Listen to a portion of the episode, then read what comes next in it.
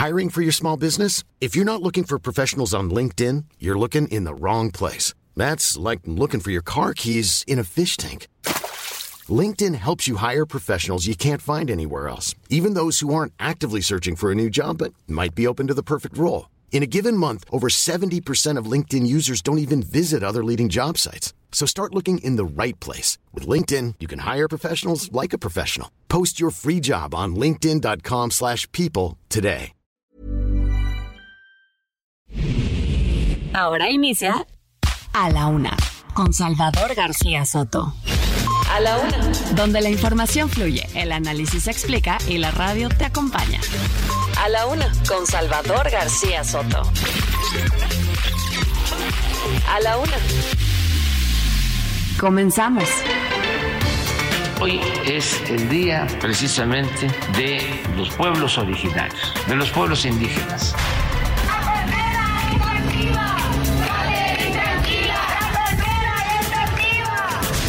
No, señor presidente, no es libertad de expresión, es violencia política de género lo que usted hace en contra de Xochitl Gálvez.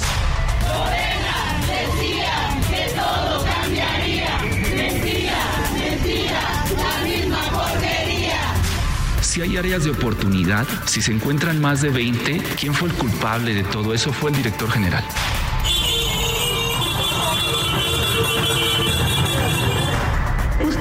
Arengar al presidente y no tiene nada que ver con lo que estamos discutiendo. Muchísimas gracias. Señor presidente, deje de andar de perdonavidas. Si tiene algo contra mí, denúncieme, investigueme.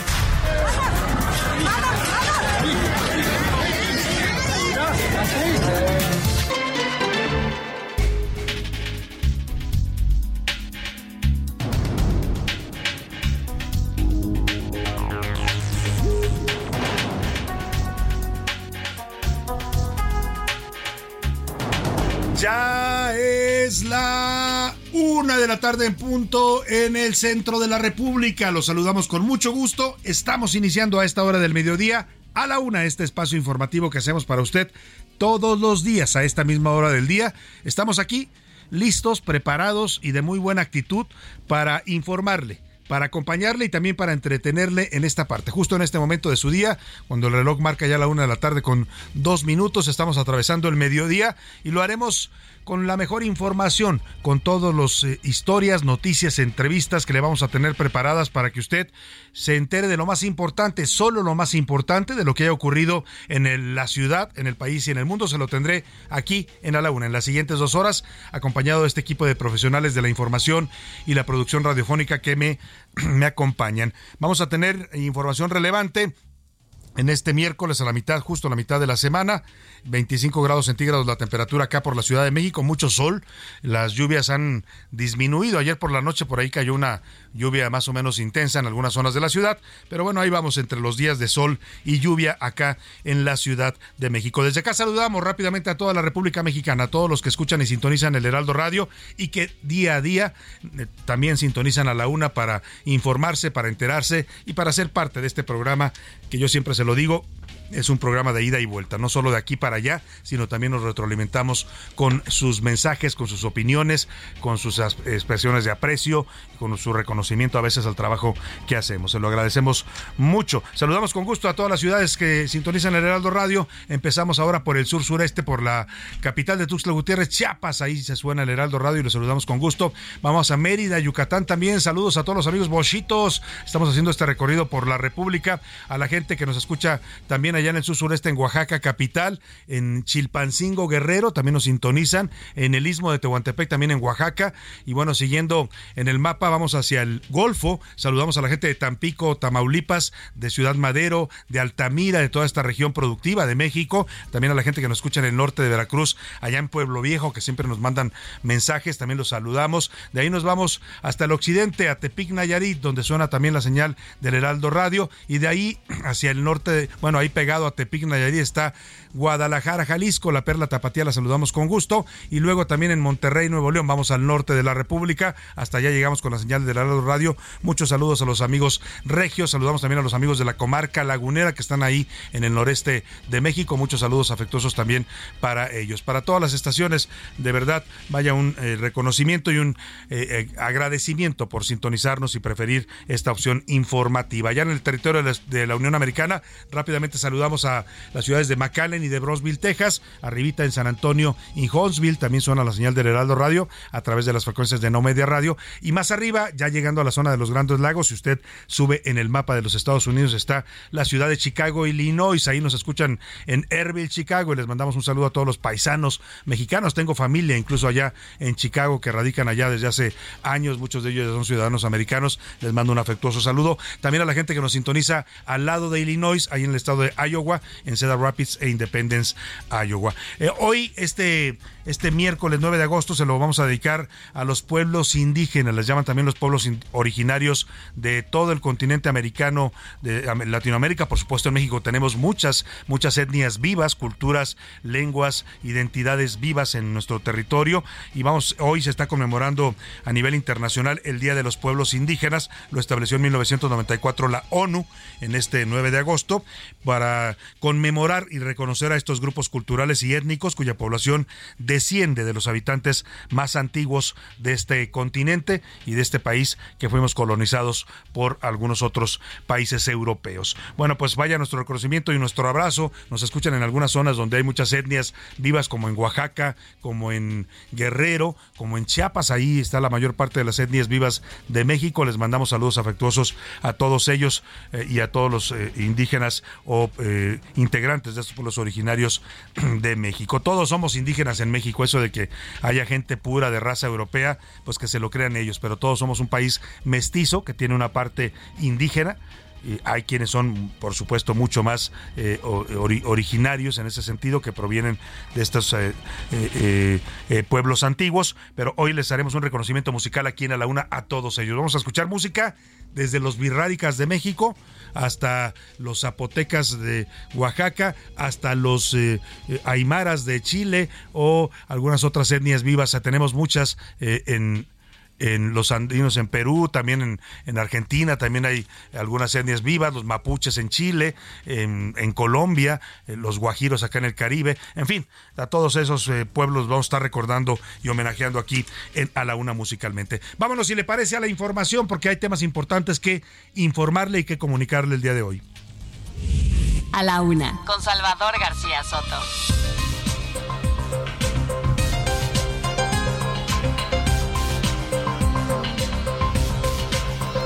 Y vamos a la información en este miércoles, cuando es la una de la tarde con siete minutos. Analizan en estos momentos el Tribunal Electoral del Poder Judicial de la Federación está analizando, discutiendo si los aspirantes a la candidatura del Frente por México deben o no renunciar a sus cargos para poder seguir participando en este proceso de elección de candidatos. Le voy a tener todos los detalles de esta discusión en el Tribunal Electoral. Y también, libertad inmediata. La jueza decimoquinta de distrito en Veracruz, Daniela María León Linarte, ordenó liberar a la jueza local de Veracruz, Ángel Angélica Sánchez, quien fuera detenida el pasado viernes 16 de junio en la Ciudad de México por los delitos contra la fe pública y tráfico de influencias. La jueza argumentó que no, estos jueces, no, esto, perdóneme, estos delitos no ameritan la prisión preventiva oficiosa. Y sigue la polémica. Ayer iniciaron las conferencias de prensa vespertinas por el tema de los libros de texto. Vimos por fin, casi fue una aparición, una revelación en televisión como a la secretaria de Educación Pública, porque nunca se deja ver, nunca aparece ningún lado. Bueno, Leticia Ramírez apareció en estas conferencias vespertinas que ordenó el presidente para explicar el plan de estudios, mientras que Marx Arriaga, el polémico director de materiales educativos, a quien consideran el padre de estos controvertidos libros de texto, minimizó los errores en los materiales. Oiga, dice el señor Marx Arriaga, que además en el nombre lleva la penitencia, pues que los errores que cometieron en estos libros de texto en realidad son áreas de oportunidad. Mire, parece que el señor quiere ver el vaso medio lleno y no medio vacío. Y también a la baja, la inflación en México se colocó en 4.79%. Es el sexto mes consecutivo en el que está disminuyendo la inflación de acuerdo con los indicadores del INEGI. Hoy lo celebró el presidente. Por supuesto, el presidente celebra este tipo de datos que hablan pues de una economía que está tratando de estabilizarse. En los deportes, América para los norteamericanos. Las Águilas del América fueron eliminadas de la League's Cup en una polémica tanda de penales. A su Rayados de Monterrey dejó en el camino a los Tigres de Nuevo León. Además, también tiro de millonarios. Elon Musk y Mark Zuckerberg. Escuche usted y prepare las palomitas porque se van a enfrentar los dos magnates más ricos del mundo. Van a pelear en, el, en las, eh, en las eh, rines o las pistas de la UFC. lo harán con artes marciales. Y bueno, vamos a ver de qué cuero salen más correos. Si del señor Elon Musk, que es el propietario de Tesla, de Twitter también ahora, o si del señor Mark Zuckerberg, el creador histórico de Facebook, que ahora se llama Meta. De todo eso nos va a tener una información Oscar Mota. Como ve, tenemos un programa con mucha información, con muchos temas distintos, tópicos diferentes, asuntos para estar comentando, opinando y debatiendo. Y para eso, para que usted participe, le hago las preguntas de este miércoles. En A la Una te escuchamos. Tú haces este programa. Esta es la opinión de hoy. Una de la tarde con 10 minutos, temas importantes, interesantes y que nos afectan para comentar y debatir. El primero de ellos tiene que ver con la inflación, esto que tanto nos ha golpeado a los mexicanos, que todavía, todavía, una cosa es lo que dicen los indicadores del INEGI y otra cosa es lo que dice el bolsillo de los mexicanos, de las familias. Cuando usted va al súper, todavía se espanta de lo que paga cuando usted dice compré lo mismo que siempre compro, no compré nada caro son los alimentos que necesito y la cuenta se dispara a más del doble de lo que usted pagaba. Pero bueno, en las cifras, el INEGI dice que la inflación bajó por sexto mes consecutivo en este mes de julio y se colocó en 4.79%. Hay productos todavía que de los alimentos le decía que yo sí que siguen muy caros arriba de esta inflación que dice el INEGI. El chayote, por ejemplo, aumentó 52.2%, el chile serrano también 51.4%, los elotes, no, perdóname, los ejotes 40.2%. El presidente López Obrador también presumió que esta inflación está bajando, pero yo le pregunto a usted, que al final es el mayor y el más importante termómetro para medir la carestía y la inflación en los alimentos. ¿Siente alguna diferencia ya en sus bolsillos con esta disminución de la inflación que anuncia el INEGI, que festeja el presidente López Obrador? Le doy tres opciones para que me conteste. Bueno, son cuatro en realidad. Sí, a mí me rinde ya más el dinero, siento el beneficio de la disminución de la inflación. No, yo he tenido que tomar medidas extremas, algunos alimentos ya no los compro porque no me alcanza eh, y cambiar también los hábitos en la casa o de plano a mí no me alcanza para nada. El segundo tema en este miércoles para opinar, México se colocó como el mayor socio comercial de Estados Unidos en el primer semestre del año. Nuestra participación en el mercado estadounidense ha rebasado ya a China con 15.9%. O sea, ya comerciamos más con Estados Unidos que China. El país asiático se ubicó en el 13.3% ante esta realidad de que somos una economía que está integrada literalmente a la de los Estados Unidos. ¿Usted qué tanto cree? Que México cuida o no cuida esta relación con los Estados Unidos. Le doy opciones para que me conteste. Sí, sí la cuidamos porque es estratégica. No, no la cuidamos. Estamos constantemente buscando pleito y confrontación con ellos. O México y Estados Unidos, perdóneme, son codependientes, ¿no?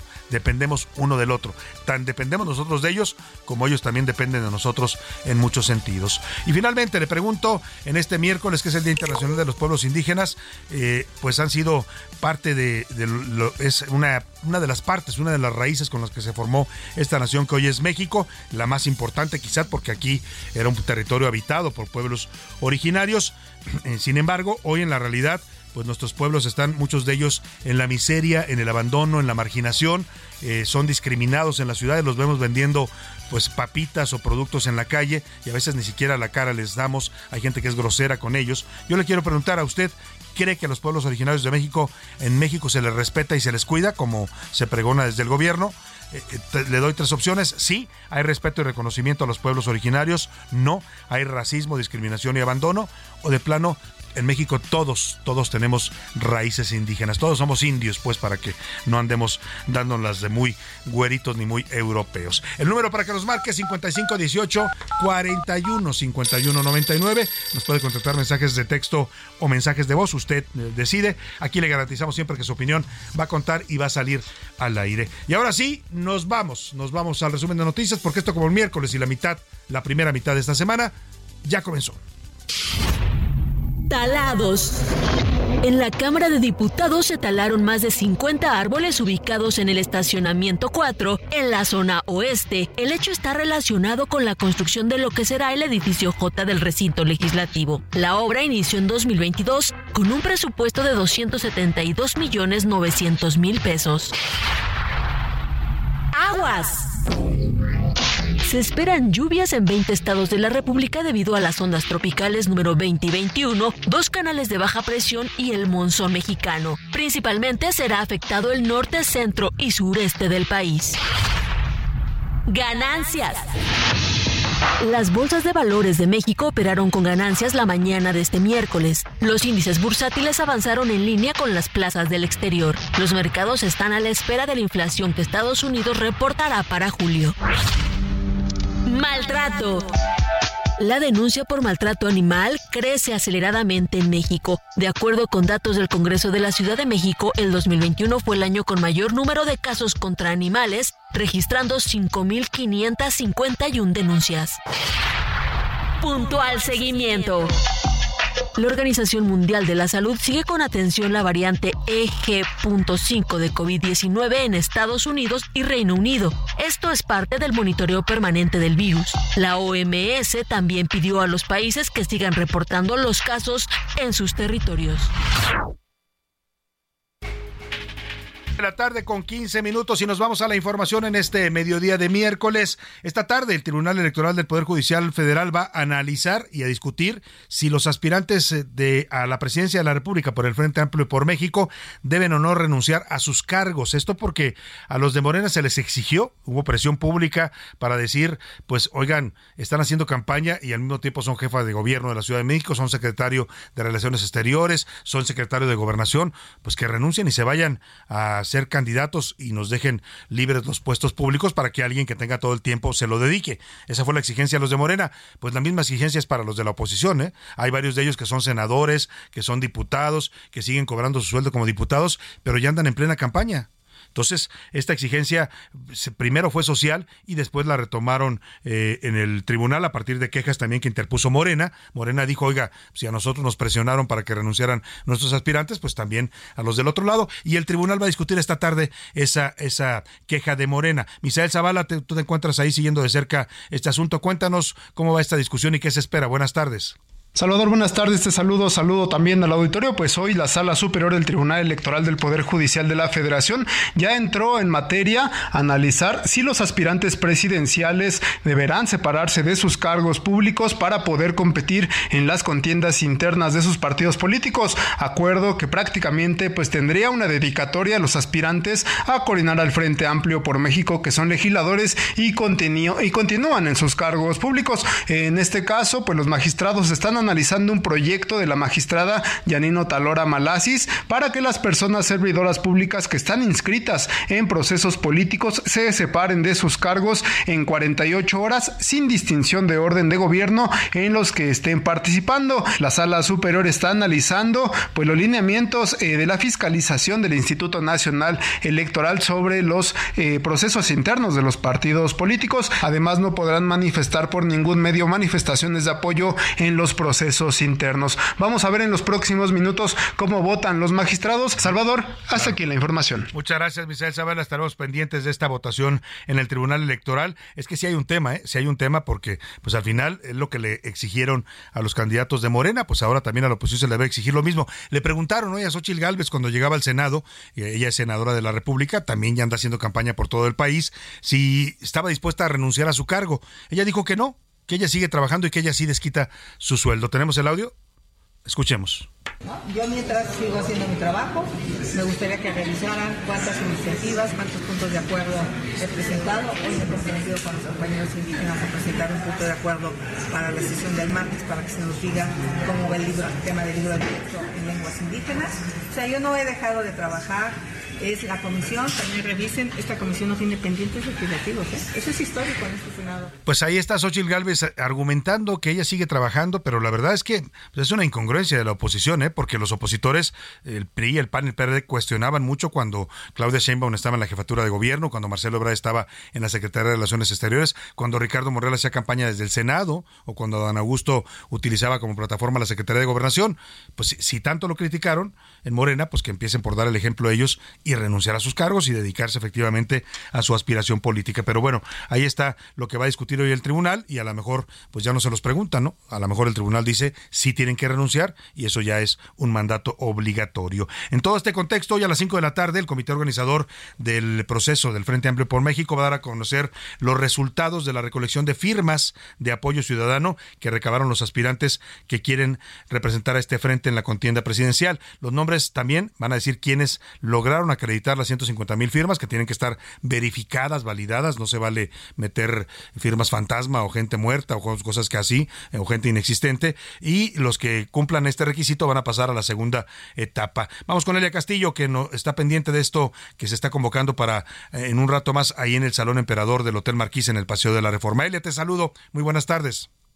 Muy buenas tardes, Salvador. Te saludo con mucho gusto a ti, al auditorio. Así es, la tarde de este miércoles el comité organizador dará a conocer los nombres de los semifinalistas que pasaron a la siguiente etapa del proceso de selección del responsable del Frente Amplio por México con miras a la candidatura presidencial de 2024. Será esta tarde a las 5 de la tarde en un hotel de Paseo de la Reforma en donde los integrantes de este comité organizador den a conocer los nombres de los aspirantes que, que, pasaron a la siguiente etapa luego de cumplir con el primer requisito o uno de los primeros requisitos que era reunir 150 mil firmas de apoyo ciudadano.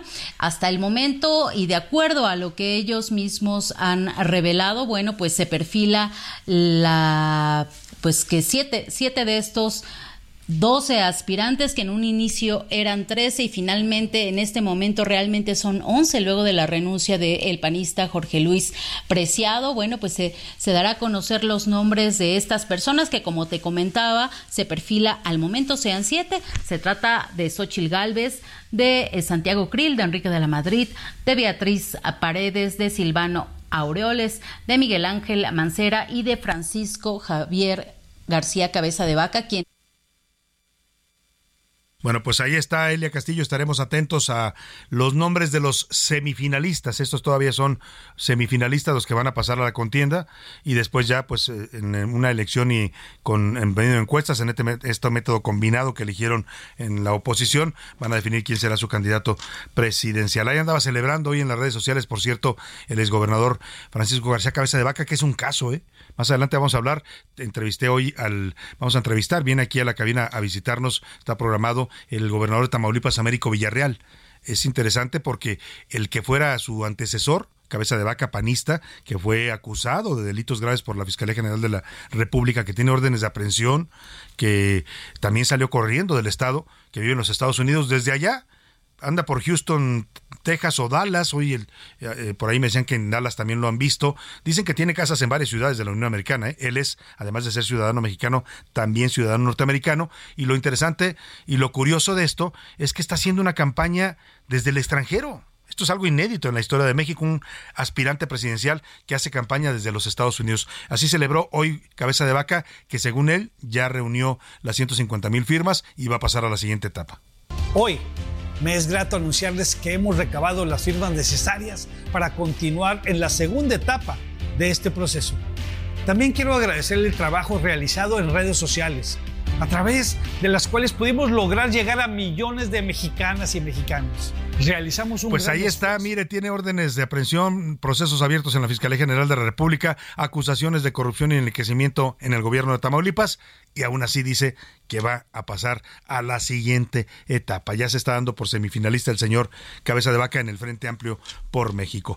Bueno, y como además son muy amigos de él, la dirigencia del PAN, Marco Cortés, está muy comprometido con él porque dicen que le mete financiamiento y billete, pues seguramente sí lo van a validar en unos minutos más en el Frente Amplio por México. Por lo pronto, vámonos al presidente López Obrador, que sigue peleando contra el juez, el juez que ha emitido varios fallos adversos, dice él, a su administración, es el juez octavo de distrito en materia administrativa, Martín Santos Pérez, ya se convirtió en el nuevo enemigo del presidente. Este fue el que le concedió a Xochitl el amparo provisional que le ordena y le ordenó al presidente que no hablara de la senadora, le emitió una orden judicial, por eso está tan molesto el presidente, y también pues se lanzó otra vez contra los magistrados del Tribunal Electoral, dice que deberían renunciar porque tergiversaron sus dichos sobre Xochitl Galvez. Trae una espina clavada allí ya el presidente con el tema Xochitl y esta guerra jurídica que le están enderezando para tratar de pues que no se intemete, que no meta las manos a la contienda presidencial.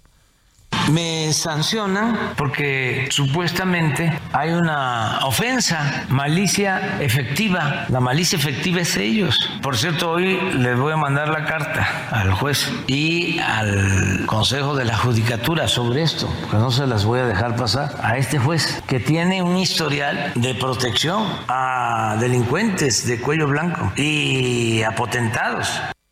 Pues ahí está el presidente que ya haga guerra contra el Poder Judicial. Nuevamente, no es nuevo, ¿eh? nada más se reactiva esta guerra contra el Poder Judicial. Vámonos a la pausa con la primera canción de los pueblos originarios. Se llama Tanguyu o Muñeco de Barro. Es la banda regional Princesa Donashi. Es eh, una canción de cuna en lengua zapoteca que se canta en el istmo de Tehuantepec, donde escuchan el Heraldo Radio.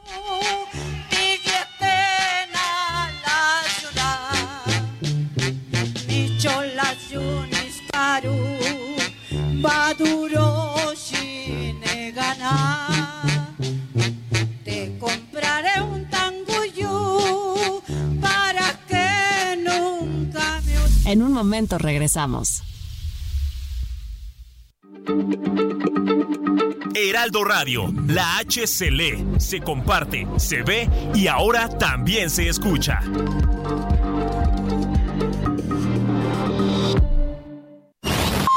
Ya estamos de vuelta en A la Una con Salvador García Soto. Tu compañía diaria al mediodía. La rima de Valdés. ¿O de Valdés la rima? En Nashville se graban discos de blues y de rock and roll, mas no habían metido un gol ni movido los meniscos. Por eso pongo asterisco en esta crónica horrible. Ha pasado lo indecible en la Copa de las Ligas. Ya lo sé, ya ni me digas, resultado indiscutible. Comenzó la hostilidad entre águilas y gabachos, se repartían a papachos en la cancha. ¡Qué ansiedad! A la hora de la verdad, después de mucho combate, todo terminó en empate, pues cada quien metió dos. América alzó la voz si de penales se trate y ya crecía la emoción en la tanda de penales. Desde el manchón los carnales le pegaban al balón. Se me bajó la presión cuando fallaban los nuestros. Tenemos que ser honestos, los penales son el coco. Sin embargo, poco a poco mostraron tener arrestos. Ganó el América, dije, y le cambié de canal, porque en cuartos de final estábamos, lo predije, pero mi suerte maldije cuando supe la verdad. Perdimos en realidad anularon la jugada. Ay, me lleva la ching... la fregada, pero qué casualidad. México es uno de los países con mayor diversidad cultural y lingüística en el mundo. Actualmente, y sin tomar en cuenta las variantes dialectales, hay consenso en la existencia de por lo menos 68 lenguas indígenas o bien 364 si se cuentan sus variantes, a las que se suman dos lenguas de señas. Lamentablemente, 23 de estas podrían desaparecer debido a las condiciones adversas en las que se han dado sus relaciones con la sociedad no indígena.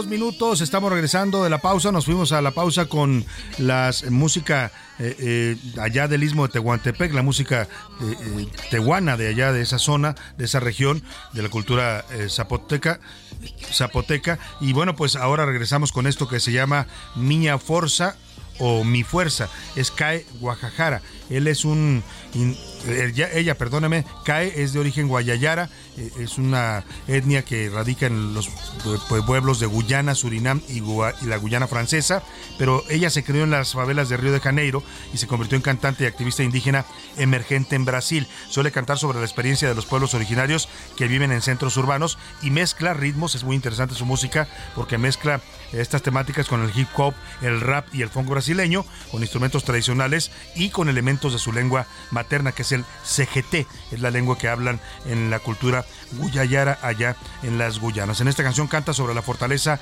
interna que tiene todo el ser humano frente a la adversidad.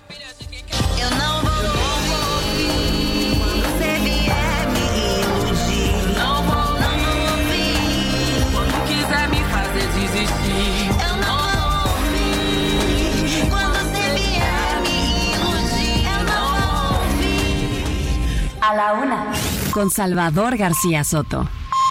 Una de la tarde con 34 minutos. Fíjese qué bonita la letra de esta canción que escuchábamos de, CAE Guajajara. Miña Forza se llama la canción. Hay una parte que dice Ay, si tan solo supiera la fuerza que hay en mí, en mí, soy como un caballo que no entiende su fuerza. A veces los seres humanos nos damos cuenta de la fortaleza que tenemos y nos amilanamos y nos asustamos y nos achicamos ante los problemas. Tenemos mucha fuerza interna y siempre hay que tratar de trabajarla y de sacarla cuando se necesite. Vámonos al tema informativo y vamos a retomar este caso que ha causado pues mucha eh, ha llamado mucho la atención, eh, se volvió también tendencia en las redes sociales y eh, hay muchas dudas, eso es lo que está desatando toda esta expectativa sobre este caso de la muerte del empresario Íñigo Arenas Saiz, un hombre pues de clase acomodada que básicamente pues andaba de fiesta, pues, ¿no? Lo cual no es un delito, ¿no? Puede uno cuestionar, eh, dicen ahora algunas versiones que hablan de su muerte, que llevaba varios días en, en la farra, pues, en, las, en la celebración, no, no, no se sabe más allá, nadie puede saber, a veces, por eso no hay que juzgar, ¿no? Porque no sabemos qué hay detrás de eso, si él traía problemas eh, personales, depresión, vaya usted a saber. El tema es que en medio de todo esto están las dudas, la Fiscalía Estatal del Estado de México todavía no informa, fíjese, ya pasaron casi 48 horas de que encontraron el cuerpo en el bar Black Royce, y en 48 horas, 72 casi ya, sí, 72, y no sabemos todavía de qué murió. Así de lenta es eh, la justicia en este país. Eh, no hay claridad sobre cómo llegó al Estado de México. Bueno, ahora hay una versión. Muchos decían porque nadie decía cómo había ido desde Polanco, donde estuvo en el bar La República, donde los familiares sospechan que lo pudieron haber drogado ¿no? Porque tenga usted cuidado en algunos bares, aunque sean muy de postín, como este de la República que está en, en Presidente Mazarik, ¿no? En la zona más cara de Polanco, aún así le pueden ahí alterar las bebidas, ¿eh? O le pueden dar sustancias, se le pueden poner sustancias que usted no va a, detectar porque no, no tienen sabor ni color pero que se las va a ingerir y eso lo va a poner en un estado muy inconveniente. Y esos clientes luego son extorsionados o les roban, les cobran mucho más en la cuenta y a veces hasta los secuestraban. También hay ya casos documentados en ese bar de que había unos taxis que decían ser taxis ejecutivos, se llevaban a la gente ya en estado inconveniente, pero terminaba la gente en otros lugares de la, ciudad sin sus pertenencias, le habían robado todo el dinero, sus tarjetas, su reloj, todo lo que poseía. Y bueno, pues esto, esto es importante porque se está dando a conocer una versión que dice que el propio empresario Íñigo Arenas habría tomado un servicio de aplicación, un taxi de aplicación, habría pedido desde el bar La República y que así se trasladó al bar Black Royce. Pero en todo caso vamos con José Ríos, nuestro corresponsal en el Estado de México, que ha estado siguiendo de cerca esta polémica, este polémico caso que todavía no se aclara. Te saludo José Ríos, ¿cómo estás? Buenas tardes. ¿Qué tal Salvador? Muy buenas tardes, te saludo con gusto a ti y a quienes nos escuchan por la señal de Heraldo Radio y bueno, para informarte que aún seguimos con las incógnitas en torno al fallecimiento del empresario Íñigo Arenas, quien recordemos fue hallado sin vida a las afueras del bar Black Royce ubicado en Naucalpan y que hasta el momento tenemos información inconclusa y a cuenta gota sobre los pormenores de este caso, pese a que ya casi llegamos a las 72 horas de que se confirmara el deceso de esta persona. ¿Qué es lo que oficialmente sabemos al respecto Salvador? Pues al menos tenemos conocimiento de seis personas detenidas de este establecimiento mexiquense. Entre ellas se encuentra el capitán de meseros y otros cinco empleados del lugar. No sabemos ni siquiera oficialmente la causa de su fallecimiento, ni mucho menos aún cómo fue el traslado o la forma en que este empresario se llevó de la zona de Polanco en la Miguel Hidalgo a este otro negocio de Naucalpan. Otros de los datos de los cuales tenemos conocimiento, Salvador, es que el celular de Arenas fue localizado vía GPS en el municipio de Nezahualcóyotl ese mismo domingo que desapareció y personal del bar hizo el llamado de auxilio sobre el hallazgo de su cuerpo durante la mañana de ese mismo domingo, pese a que aún se realizaba la búsqueda con vida de esta persona. Los dueños de este lugar, el Black Royce, ya se deslindaron de cualquier responsabilidad sobre el fallecimiento de Arenas, pues el apoderado legal del bar, Francisco Marco, aseguró que el establecimiento está en la mejor disposición de aportar todas las pruebas necesarias a la Fiscalía Mexiquense para esclarecer el caso. Ese es el informe que te tengo, Salvador. Muy buena tarde. Te agradezco mucho, José Ríos, pues estaremos atentos. La verdad que se ve lenta la justicia en estos casos porque, oiga, tampoco es tan complicado hacer una autopsia y determinar las causas de la muerte. Y a partir de eso, pues empezar a hacer líneas de investigación para esclarecer si el señor murió accidentalmente por la ingestión de alcohol, porque esa es otra teoría que se maneja, que se haya broncoaspirado. Hay mucha gente alcoholizada que se duerme, se acuesta y al mismo tiempo trata de vomitar y no puede, pues ese vómito le provoca finalmente la muerte por asfixia. Bueno, esperemos que este no sea el caso, pero en todo caso tenemos su familia, su comunidad y la gente tiene derecho a saber pues qué pasa en este caso y cómo está eh, este asunto de la eh, pues delincuencia, si es que la hay en los bares de alto nivel en la ciudad de México. Vamos a otro tema rápidamente, el tema de los libros de texto. Sigue la polémica. El presidente López Obrador hoy presumió el apoyo del CENTE a los nuevos libros de texto gratuitos. Dijo que el CENTE respalda estos libros y sí, eh, efectivamente el, CENTE sacó un comunicado antier el lunes en donde dice que ellos están de acuerdo con los libros y que lo que ve son campañas políticas para denostar su contenido. Eso dijo el CENTE en un comunicado oficial. Eh, eh, ayer apareció ya por primera vez la mm, la secretaria de Educación, ahorita le voy a poner una pieza, Leticia Ramírez, que apareció ya en la primera conferencia de prensa vespertina dando explicaciones junto al autor de todo esto, le decía yo, le en el papá de los libros de texto, que el señor Mark Sarriaga, un personaje bastante oscuro y polémico, ¿eh? que aparece con mucho poder dentro de la SEP. Escuché una versión de Gilberto Guevara Niebla, que todos mis respetos como pedagogo, es una de las autoridades de la pedagogía y de la educación en México, y decía él que el señor Mark Sarriaga es el poder real que él es el que maneja la SEP, que él le impone las cosas a la secretaria Leticia Ramírez. Vaya usted a saber, por lo pronto el presidente pues dijo que va a pedir a los gobernadores que se oponen a los libros de texto, porque ya le decíamos, son cuatro por lo menos estados que han dicho que no van a distribuir los libros hasta que no se aclare toda la polémica legal, pues les va a decir que por qué no le preguntan a la gente, por qué no consultan para que la gente diga si se distribuyen o no estos libros de texto. Corresponde al Ejecutivo Federal la elaboración de los libros de texto y desde luego la distribución, la entrega a los alumnos, a los maestros. Eso es lo que establece la Constitución. Si van a eh, oponerse, nosotros lo que vamos a hacer, ya lo dije y lo voy a ir a plantear en los estados, que la gente decida la gente decida, dice el presidente, no son temas que se deben someter a consulta. ¿eh? El presidente tiene ahí un tema, esto de, las consultas es bueno para ciertos temas, que nos pregunten si queremos o no que gasten 3 mil millones en hacer un tren que va deforestando la selva, eso nunca nos lo preguntó. Que nos preguntara si queríamos un aeropuerto tan alejado y sin comunicaciones como fue el Pelinfi Ángeles, o que nos hiciera otras preguntas, pero el presidente quiere preguntar cosas que son materia de expertos. La educación no es un tema de consulta. Si usted le pregunta a la gente, le van a decir las cosas más absurdas. ¿No? O sea, hay desde los que le van a decir, yo quiero que mi hijo aprenda religión en la escuela, hasta los que le van a decir, no, yo quiero que no se hable de religión o quiero una educación laica. Es muy variable el punto de vista de los padres de familia, de los educandos. Pero bueno, en todo caso, ayer ya se presentó la secretaria Leticia Ramírez, salió acompañada de Marx Arriaga y de algunos otros funcionarios, y la realidad es que los libros de texto traen varios errores errores que según el señor Marx Arriaga, autor de estos libros, son una área de oportunidad, así la denominó. Escuchemos esto que nos preparó Iván Márquez. La artillería de la Secretaría de Educación Pública tuvo que dar la cara este martes en defensa del tan cuestionado rediseño de libros de texto, entre múltiples errores, ideologías y hasta por enaltecer a las guerrillas. Como en la guía para maestros de secundaria, donde la SEP alaba los secuestros, robos y asesinatos, pero lo llama ajusticiamiento que guerrilleros cometieron hace 50 años. Hablan de la historia de los grupos armados, a quienes según ellos silenciaron los gobiernos pasados. ¿Y qué decir de los errores de libros que los propios estudiantes tendrán que leer? Aunque afirmó el director de materiales educativos, Max Arriaga, que tuvieron más de 900 revisiones. Los que los diseñaron eran especialistas frente a grupo, maestros con mucha trayectoria. ¿Cuántas evaluaciones se dieron? 925. Pero ni con eso se dieron cuenta de que el libro de nuestros saberes de segundo grado en la página 101 se encuentra una figura sobre el aparato reproductivo masculino, pero en la imagen se señala el testículo derecho como si fuera el pene. Otro error está en la página 18 del libro de nuestros saberes de tercer grado. Cambiaron el natalicio de Benito Juárez. En lugar de decir que fue el 21 de marzo de 1806 en la línea del tiempo, aparece que fue el 18 de marzo de 1806.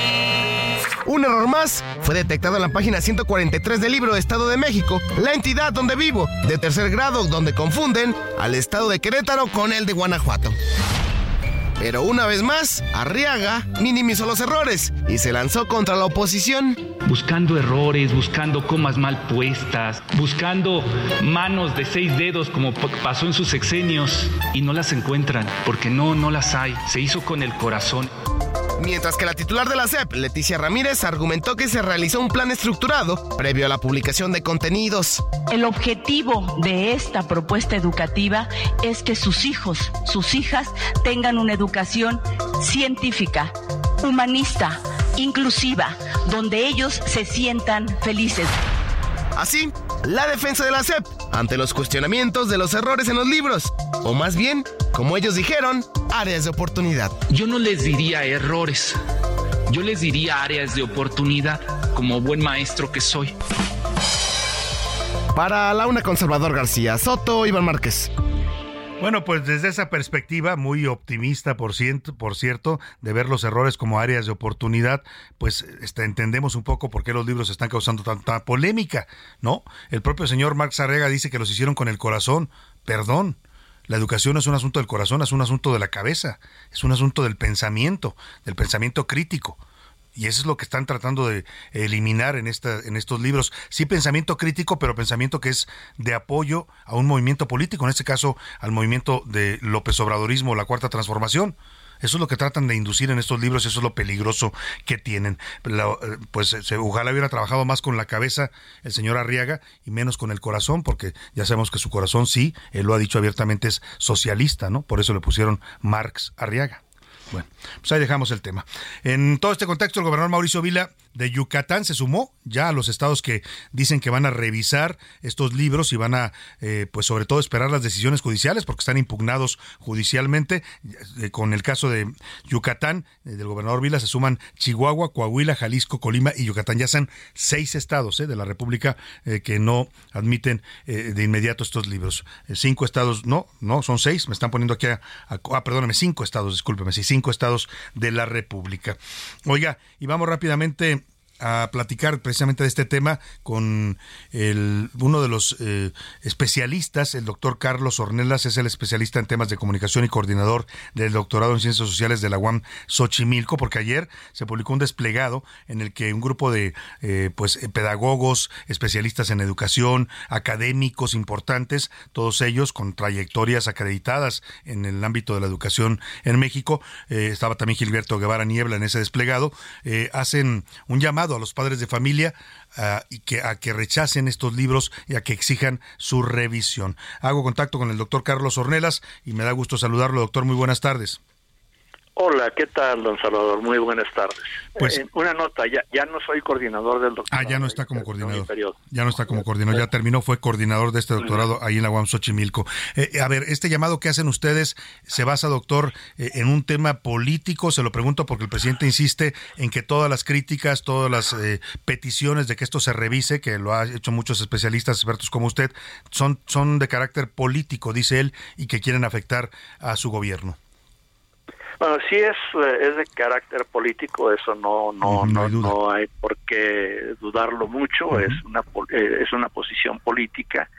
Y estamos no en contra de los libros de texto gratuitos, sino en contra de cómo se procesaron para llevarse a, a las a las aulas que todavía no llegan sino que fue todo en secreto, que no se cumplió con la norma, o sea, hay, hay asuntos de procedimiento que son que no se cumplen ni siquiera con el acuerdo que publicó la todavía secretaria Delfina Gómez, Delfina, Delfina Gómez, en ah, el 19 de agosto del año pasado, que iban a ser eh, escalonados, iba a empezar por primero de preescolar, primaria y primero de secundaria y eh, lanzan todo el paquete, más de 170 mil pesos, porque sí hay eh, preocupación por el énfasis en la ideología que se le está poniendo, que enfatiza mucho la cuestión de la división, la polarización, cuando los libros de texto gratuito aquí, eh, antes de estos y en todas, en la mayor parte del mundo, lo que buscan es la unidad de, los, de las naciones, unificar para ese y por por otras muchas eh, por otras muchas razones entre ellas en que eh, cuánto costó quién produjo estos textos, estos textos quiénes fueron los que firmaron el señor Marzo Arriaga dijo ayer que fueron eh, un millón de profesores que participaron, 199 autores y todo. Sin embargo, si están tan orgullosos, la SEP está tan orgullosa de ellos, ¿por qué reservó por cinco años la información? Esta información? Por causas de seguridad nacional. ¿En qué afecta que se sepan los nombres de autores que son de, según el maestros frente uh grupo, supervisores, etcétera? cuando sería motivo de orgullo. Claro. Pero parece ser que sí, bueno, eso es parte. Claro. Ahora, en este llamado que ustedes hacen a los padres de familia y a los educandos eh, para que pues se manifiesten y exijan este, este, esta revisión obligatoria de estos libros de texto, utilizan argumentos más allá, como usted decía, que no deja de ser un tema político. Lo que dicen ustedes, por ejemplo, es que los alumnos no necesariamente van a aprender como debieran el razonamiento lógico de las matemáticas, no van a profundizar sus conocimientos en español, eh, ni tendrán libros de lecturas. También se dice que reducen a la secundaria un esquema similar a la primaria, sin libros de materias y solo con dos libros de referencia y de cápsulas educativas sin orden ni secuencia. Son algunas críticas, me parece, muy sustentadas y que ameritarían pues que el gobierno aceptara esta revisión. Eso, eh, en efecto, pensamos que la crítica que, sostenemos está fundamentada en la historia, en los hechos, en lo que están ahí los expertos que revisaron los, los libros y que nos enseñaron dónde están esos errores, que no son 20, como dijo el señor Arriaga, y, eh, y no que, que queremos que rechazar los libros de texto gratuito, que los padres, sino que los pongan a juicio se ve, estricto de quienes van a ser. Y lo que acaba de decir don Salvador es que dice que el presidente debería de revisar ya eh, ayer dijo que no van a cambiárseles nada, o sea, no, prácticamente no se les va a cambiar ni una coma. Que según ellos están informando en estas eh, eh, conferencias vespertinas, pero lo que vimos ayer pues fue nada más una promoción de los libros.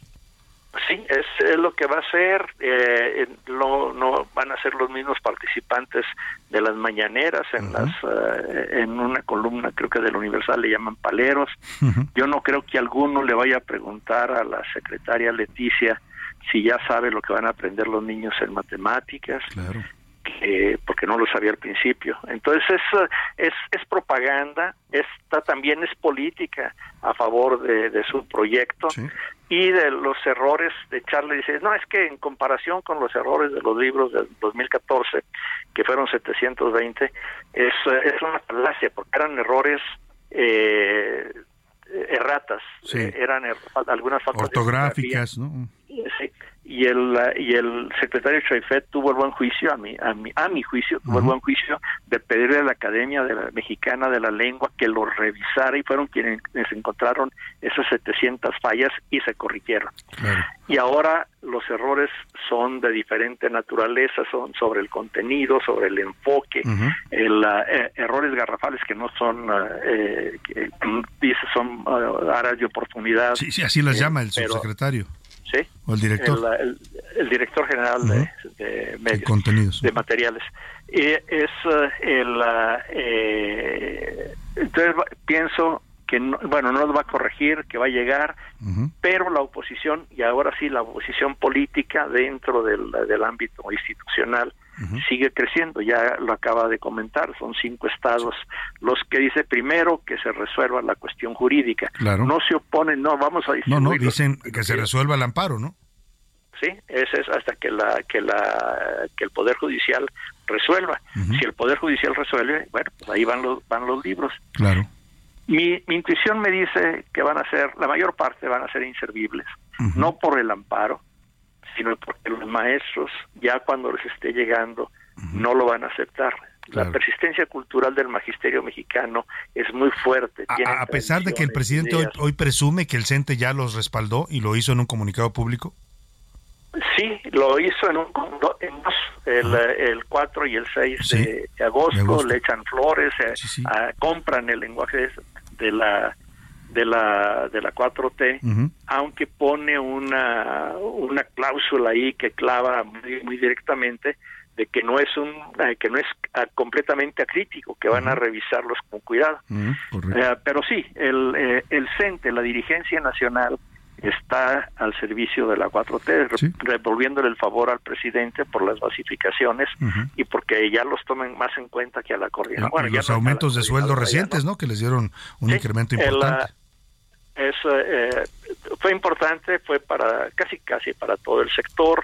el, eh, y sí, bueno, pero más que nada la basificación. Ese es el, el y la recepción, la parte política. A nosotros nos recibe en Palacio, nos da nuestro lado, platicamos con la secretaria y la coordinadora, el adversario de hace 40 años, está a un lado, está marginada de Palacio. Digamos, doctor Ornelas, digamos, no sé si usted coincida conmigo que la educación pasó de manos de el Baster Gordillo, que la sacaron en el sexenio pasado, ahora a manos de la 4T. Ahí vamos. Por ahí va el tema. Pero eh, el Bester Gordillo tuvo mucho éxito en colonizar la parte del gobierno del sistema. Claro. Y acá todavía estamos de, dudosos de eso, Muy bien. venga desde abajo. Pues vamos a estar atentos, doctor Carlos Honores, a este llamado que hacen ustedes. Son todos especialistas acreditados y habrá que escuchar su voz y pues a ver si los padres de familia reaccionan a tiempo y evitan esto que puede ser una catástrofe para la educación mexicana. Le agradezco como siempre, doctor, un gusto saludarlo. Igualmente, hasta luego. doctor Carlos Honores, especialista en temas de educación. Me voy a la pausa y regreso. Ahí me quedó la canción ya indígena, se llama Chucuriste Pemuchu, pero mejor se la digo al regreso de la pausa. No le cambies. Estás en A la Una con Salvador García Soto. Información útil y análisis puntual. En un momento regresamos. Heraldo Radio, la H se lee, se comparte, se ve y ahora también se escucha.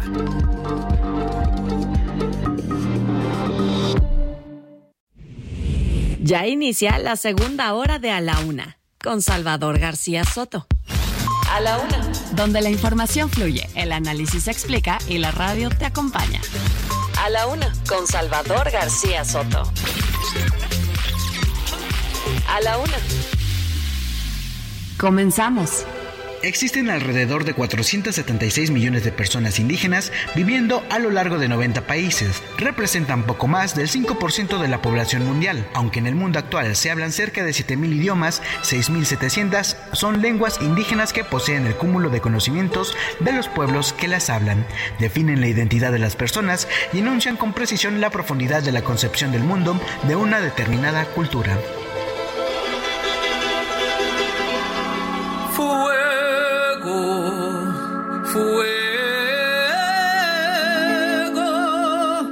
Vienen sembrando los pueblos con la esperanza en el aliento.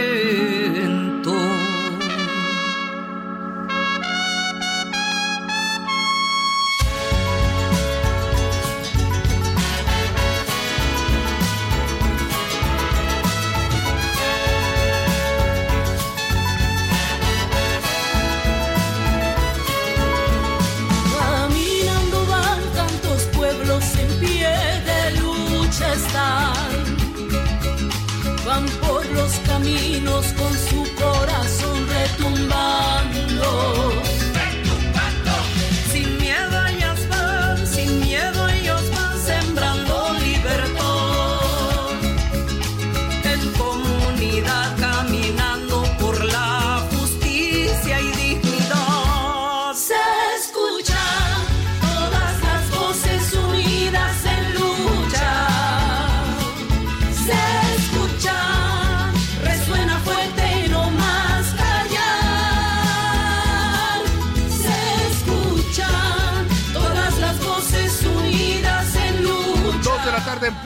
en el centro de la República. Es un gusto saludarlo a esta hora del mediodía. Iniciamos ya la segunda hora de a la una y también también la tarde de este miércoles 9 de agosto. Estamos arrancando esta segunda hora con música de homenaje a los pueblos indígenas, a los pueblos originarios de México y de América Latina, de bueno, de, no solo América Latina, eh, de todo el continente, porque indígenas había desde Canadá, desde Alaska, ¿no? hasta la Patagonia.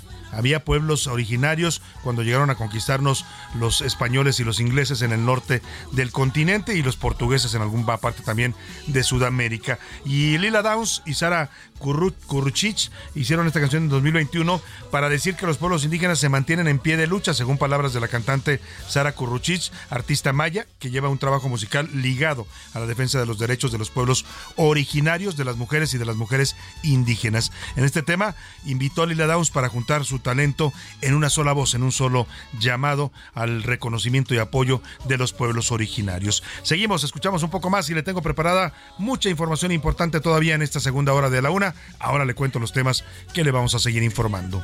En pie de lucha y sin miedo estamos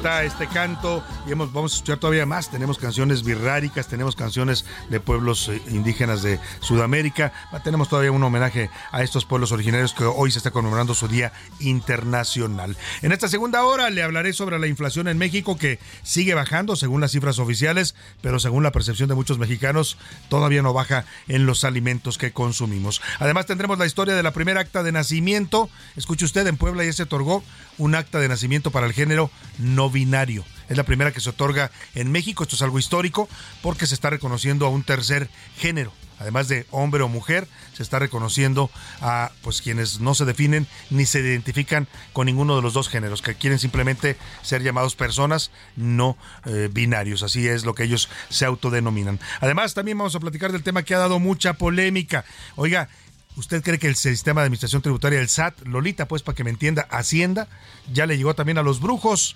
Van a meter en los servicios de facturación obligada los servicios de esoterismo y brujería. Y mire que en México es toda una industria este tema. ¿eh? Vamos a hablar, una experta, saludos a todos los del mercado de Sonora, prepárense para sus declaraciones fiscales, vayan buscando contador. Y bueno, vamos a tener una experta que nos va a hablar de esto y también otro tema interesante, que se puede aumentar la deducción de colegiaturas. Esto es algo que afecta y beneficia también a muchos mexicanos. Temas interesantes todavía para comentar, para opinar, para debatir, mucho para compartirle en esta segunda hora. Le agradezco a los que nos sintonizan desde la una de la tarde, que están aquí fieles escuchándonos y permitiéndonos ser su compañía diaria al mediodía y también a los que se recién nos sintonizan y se están sumando a esta gran audiencia en el Heraldo Radio en toda la República, en todas nuestras plataformas, porque esto es radio, por supuesto, y lo hacemos siempre como se debe hacer el radio, con toda la energía, la precisión y la rapidez, pero también, también estamos en redes sociales, nos pueden ver a través de esta camarita que tenemos en el estudio. Saludos muchachas allá, por favor saluden Laura y Mirka, que ahora se los voy a presentar a la cámara.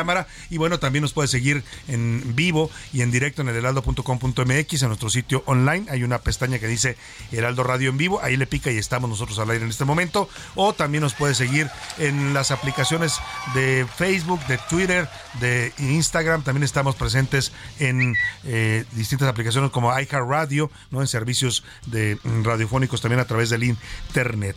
Oiga, y antes de irnos a otros temas importantes, ya están conmigo aquí en la mesa, ya las escuchó, por lo menos ya las mencioné yo, a Laura Mendiola. Bienvenida, Laura, ¿cómo estás? Hola, Salvador, pues con un gustazo de siempre estar aquí contigo con todo el auditorio, con Milka, que también está aquí en la mesa de discusión. Movidísima Milka, ¿eh? Es nuestra jefa de información emergente, porque José Luis Sánchez anda de vacaciones, pero la verdad hace un gran trabajo. Y pues, Salvador, ya sabes, yo siempre trayéndote noticias rapidísimas sobre, pues, algunas cositas para hacer, este, pues, el fin de semana o, pues, los días que vienen. Ya casi es viernes. Porque, porque me gusta, mira, me, me, alienta la, la forma de pensar de Laura, porque ya está pensando en el fin de semana. Ya casi, Laura.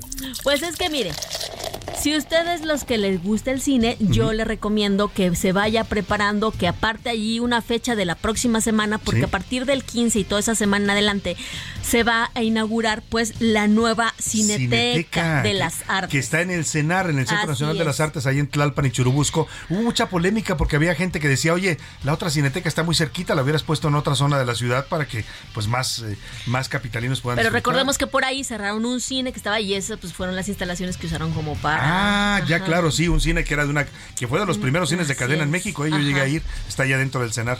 Bueno, pues a propósito, bueno, el 15, pues es, eh, eh, ese es el día eh, que decidieron hacer la inauguración porque es el Día Nacional del Cine Mexicano Ah, y se le va a hacer un homenaje a María Rojo. Rubén, Rubén Esponda anota la fecha, el 15 Día Nacional del Cine Mexicano, porque vamos a hablar, por supuesto, en la música de el- nuestro gran cine. Y bueno, a propósito de pues de esta eh, fecha, se van a hacer algunas películas, se van a esa primera semana Va a van haber a, va a haber estrenos. Va a haber est- bueno, pues no estrenos, digamos, pero se van a programar películas del cine mexicano, pues que Ah, qué maravilla. que- que- Una que- retrospectiva esa, esa del cine exactamente mexicano. historia y será totalmente gratis esa semana por Eso, lo menos. eso es la mejor noticia, Laura de Gorra. Vamos a donde nos inviten. Y Laura nos está invitando el 15 de agosto, aparte Toda usted la fecha, semana. a que vaya a la inauguración de la nueva Cineteca Nacional. La verdad es una buena noticia para todos los cinéfilos, ¿no? Porque va a haber dos cinetecas. La Cineteca Nacional hace una gran labor de difusión de cine de calidad. Porque, oiga, si usted va a las cadenas comerciales, ya la mayoría de las películas son, pues, solamente comerciales, ¿no?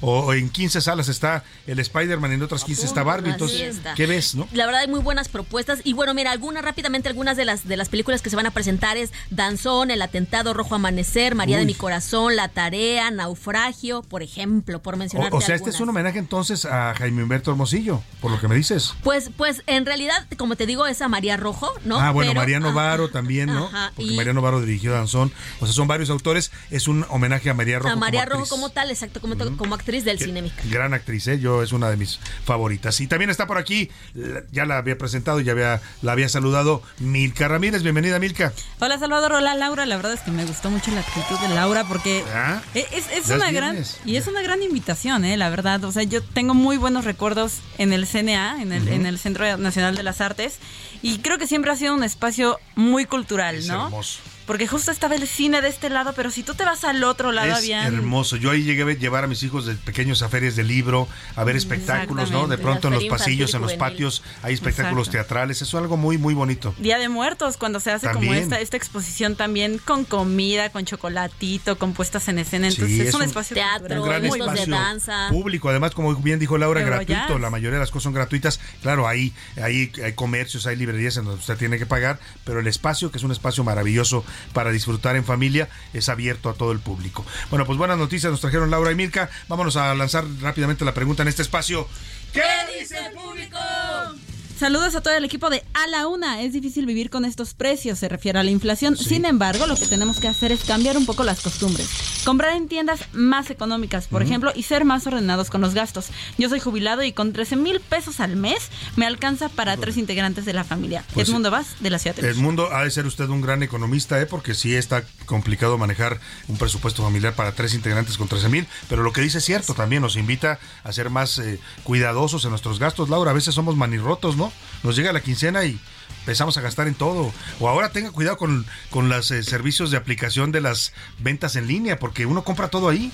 De pronto ves algo, ay, qué bonito y qué barato, pues, y estás comprando, hay que tener muy cuidadoso. Coincido totalmente con nuestro radio escucha en este consejo que nos da. Buenas tardes, Salvador. Así como lo dijiste, lo que trae clavado el presidente no es una espina, es una estaca. Saludos desde, Pues sí, parece que sí, ¿eh? porque le duele, le duele. saludos desde la hermana República de Ecatepec, Pinky Cruz. Gracias y ojalá me lean Pinky Cruz, allá en Ecatepec, también le dicen a la hermana república de Ecatepec. En Ecatepec. Bueno, ahora vamos con otro mensaje y dice saludos desde Oaxaca a Salvador García Soto y todo su excelente equipo de trabajo. En respuesta a las preguntas realizadas, mi opinión es que a diario vivimos el aumento de precios en todos los productos y hemos dejado de comprar algunas cosas para que nos pueda alcanzar. A la pregunta 2, el gobierno federal no cuida ni le interesa la relación que tenemos con los Estados Unidos porque siempre buscan crear conflictos, mediante declaraciones Ha sido en un las sello de. López Obrador este, este, este, ah, no animadversión, pero sí muchas pullas con Estados Unidos, ¿no? Aunque se lleva bien con ellos, al final, cuando vienen, cuando ha venido Biden o los secretarios de Estado, se cuadran acá, siempre es así, lamentablemente, ¿no? Sí, pero mientras en el discurso. Bueno, pues sí, es otra cosa. Y a la pregunta 3, nuestros pueblos originarios en todo el país los tenemos en el olvido con discriminación y racismo y sin que tengan a la mano los servicios básicos como salud, justicia, seguridad, educación a veces para los pueblos originarios. Atentamente, Pati Fernández. Muchas gracias, Pati. Vamos a ver qué dice Twitter nuestra comunidad en arroba ese García Soto, Laura.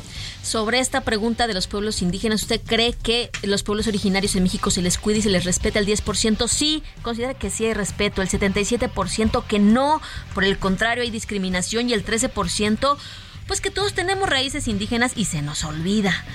Eh, acerca de eh, Estados Unidos, ¿usted qué tanto cree que México cuida su relación con nuestro vecino del norte? El 11% sí considera que se cuida, el 67% que no y nos las pasamos buscando pleitos, Salvador. El 22% pues que lo que nos deberíamos, eh, que debería ser importante es que dependemos el uno del otro, por lo menos. Pues sí, somos auto codependientes, dije yo, ¿no? Es la verdad que es una relación tóxica, necesaria. Algo tóxica, como todas, algo tóxica, pero necesaria para ambos, ¿no? ahí está. Y alguien se acordó, Laura, por eso se le vino la risa. Oiga, más mensajes, Milka. Hola, Salvador y equipo de A la Una, soy Alberto de Colima. Desde que Graciela Márquez dirige el INEGI, solamente se puede creer una parte de los datos que proporciona. Anteriormente este instituto era confiable, sin embargo, ha perdido mucha credibilidad. Así que la pues, inflación... Sí hay mm. esa, esa percepción, ¿no? De que de pronto todos los indicadores en el INEGI comenzaron a ser positivos para el país. Ojalá y sea verdad. Si nos están engañando en eso, pues qué poca, ¿no? La verdad, Qué poca estadística, señores del INEGI. Buenas tardes, Salvador, y, y, a todo tu equipo. Mi comentario, y a ahí dice, ahí perdón. Antepongo una vida es una vida y todas son valiosas. Pero qué fácil, como era un empresario, lo buscaron. Ah, habla del caso del señor. El caso Íñigo, sí. Lo buscaron y en dos días lo encontraron, pero que no sea alguien de Juan Pueblo, porque ni siquiera quieren levantar la denuncia por desaparición de familia. Tiene toda la razón. La verdad es que aquí pesa un, mucho, un tema de, de, los recursos. La justicia en México lamentablemente tiene precio, ¿no? Y si usted es alguien pudiente, pues lo van a buscar de inmediato porque la familia presiona, ¿no? Y tiene los recursos para pues, presionar y en este caso se nota. Efectivamente, si es alguien de escasos recursos, pues ay, de ser una vuelta en tres días, ¿no? Y los traen dando vueltas al Ministerio Público y no les resuelven el paradero de sus seres queridos. Así es, Salvador. Buenas tardes. Quiero comentar que aunque el señor Arriaga dice que hicieron los libros con el corazón, yo creo que fue con otra parte del cuerpo. con las extremidades inferiores. Vamos a dejarlo en extremidades inferiores. Este mensaje es de la señora Sonia. Muchos saludos, señora Sonia. Eh, aquí nos dicen otro mensajito. Buenas tardes, Salvador. A ti y a todo tu equipo. Muy mexicanos, pero a los pueblos indígenas el gobierno los olvida porque no votan o votan pocos y no les interesa ayudarlo. Y en cuanto a la inflación, no miro diferencias y cada vez suben más las cosas y los precios de la canasta básica. Pues sí, es que es, contrastante, ya lo hemos dicho en varias ocasiones, porque esto viene pasando desde hace seis meses. La INEGI nos dice que bajó la inflación, bajó la inflación, y tú dices, cuando vas a pagar al supermercado o al mercado, al tianguis, pues en qué momento bajó, si sigo pagando todavía precios muy, muy altos. ¿Te parece si nos ligamos justamente a esta información, Milka Ramírez? Vamos a A todos los que se comunicaron, gracias de verdad por sus mensajes. Siempre los escuchamos y los tomamos en cuenta. Pero vamos a que Iván Márquez nos cuente estas cifras de pues optimismo que está manejando el INEGI diciendo que bajó la inflación. Hoy lo celebró también el presidente López Obrador. Cuéntanos, Iván Márquez, te saludo. Buenas tardes. Buenas tardes, Salvador. Por sexto mes consecutivo, la inflación general anual registró una baja al ubicarse en 4.79% en julio, su menor nivel desde marzo de 2021, de acuerdo con datos del INEGI. Cifras muy alineadas a las expectativas más recientes del consenso, pero que, después de la sorpresa de la primera quincena del mes, rompen con el esquema de comportamientos destacados que se habían observado en mayo y junio. En su lugar, los datos comienzan a reflejar las dificultades que habrá en los próximos meses para lograr los descensos marginales, pero necesarios, que hacen falta para que la inflación se estabilice dentro del objetivo del Banco de México. Así, las presiones provinieron especialmente del ramo de los servicios turísticos por el ímpetu de la demanda de la temporada vacacional y de los agropecuarios por puntos en el aguacate, la cebolla, los plátanos, de acuerdo con el INEGI. Y es que el aguacate registró un aumento mensual de 28.28%, cebolla de 28.86%, chayote 31.01%, naranja de 12.24% y plátanos de 10.72%. Además de los aumentos en el transporte aéreo de 16.99%, en servicios turísticos en paquetes de 6.77% y en vivienda propia de 0.26%. Cabe mencionar que derivado de los datos de este miércoles, analistas coinciden en que el Banco de México mantendrá sin cambios la tasa de interés en su anuncio de la política monetaria mañana jueves. Con información de Verónica Reynolds, Iván Márquez. Pues ahí están los datos del INEGI que no necesariamente coinciden en este caso con la realidad.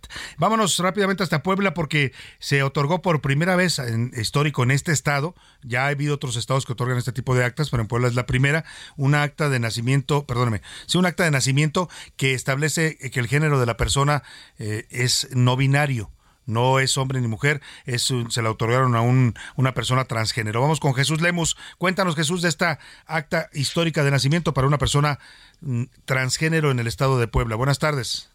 ¿Cómo estás, Salvador? Te saludo con mucho gusto para comentarte que el gobierno de Puebla entregó la primera acta no binario en favor de las personas transgénero y que se permite luego de la reforma que avaló el propio Congreso del Estado durante el 2021. Con base en los datos de la Secretaría de Gobernación aquí en Puebla, este documento se entregó en la capital poblana sin la necesidad de que haya un amparo de por medio. Este documento no binario se origina a raíz de una reforma al Código Civil del territorio poblano en su artículo 800 75, además de ser un reconocimiento a la activista Agnes Torres, quien fue privada de la vida en Aclisco y quien en vida se caracterizó por defender los derechos humanos de las personas transgénero. Sin embargo, en el Congreso de Puebla todavía falta otra reforma al Código Civil para las infancias transgénero, pues actualmente para solicitar este documento se debe de tener la autorización de los padres de familia. Lo anterior ha sido catalogado como inconstitucional por parte de la Suprema Corte de Justicia de la Nación, que por eso se pide modificar nuevamente esta reforma al Código Civil en el Congreso local para que no haya la necesidad de esta autorización de los padres de familia en favor de los menores de edad. Muchas gracias, Jesús Lemos, allá en Puebla. Pues hay otros estados, ya le decía, Tabasco, Jalisco, Coahuila, en Nuevo León, Guanajuato y Puebla, que ya han otorgado en este año todo esto es histórico para México. En este año, actas de nacimiento a personas de género no binario, que no se definen ni como hombres ni como mujeres. Vámonos a otros asuntos importantes. A la una, con Salvador García Soto.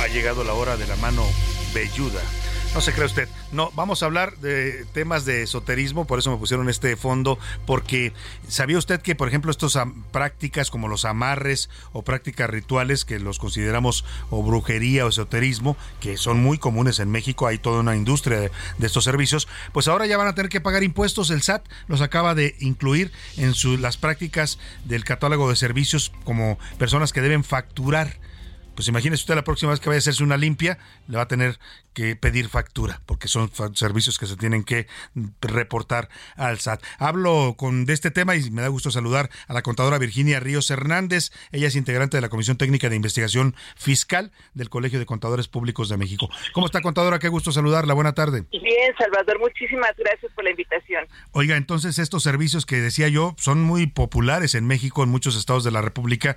Ahora ya van a tener que dar factura y pedir factura los que utilicen estos rituales. Eh, pues de hecho siempre deberían haberla haber facturado, hacer una, un comprobante global de sus servicios y bueno, dar comprobantes implicados a sus clientes, pero normalmente ningún cliente pide este tipo de, documentos y bueno, pues normalmente ellos declaraban nada. En este momento ya están en la mira del SAT y entonces tendrán que regularizarse y tendrán que emitir sus comprobantes fiscales, digitales, y que tengan se me está yendo un poco la comunicación, eh, contadora, vamos a, ver si podemos mejorar el enlace porque es importante lo que nos está diciendo. Pues a todos los brujos, brujas, chamanes, y qué más, lectores de cartas de tarot, hay, hay una variedad inmensa de servicios en este tema. Los mexicanos somos muy creyentes, muchos de ellos en esto. Contadora, ya la escucho de nuevo. Así es, sí, tienen que empezar a ponerse al corriente eh, la recomendación sería que se inscribieran en el régimen simplificado de confianza, el famoso RECICO, para que de esta manera pagaran su impuesto con una tasa muy baja y que, bueno, pues que agruparan sus ingresos de forma diaria, semanal o mensual para declarar y para pagar, porque es un hecho que la autoridad pues los va a fiscalizar. Todo lo que son mediums, los que dan energía con las manos. Sanadores, ¿no?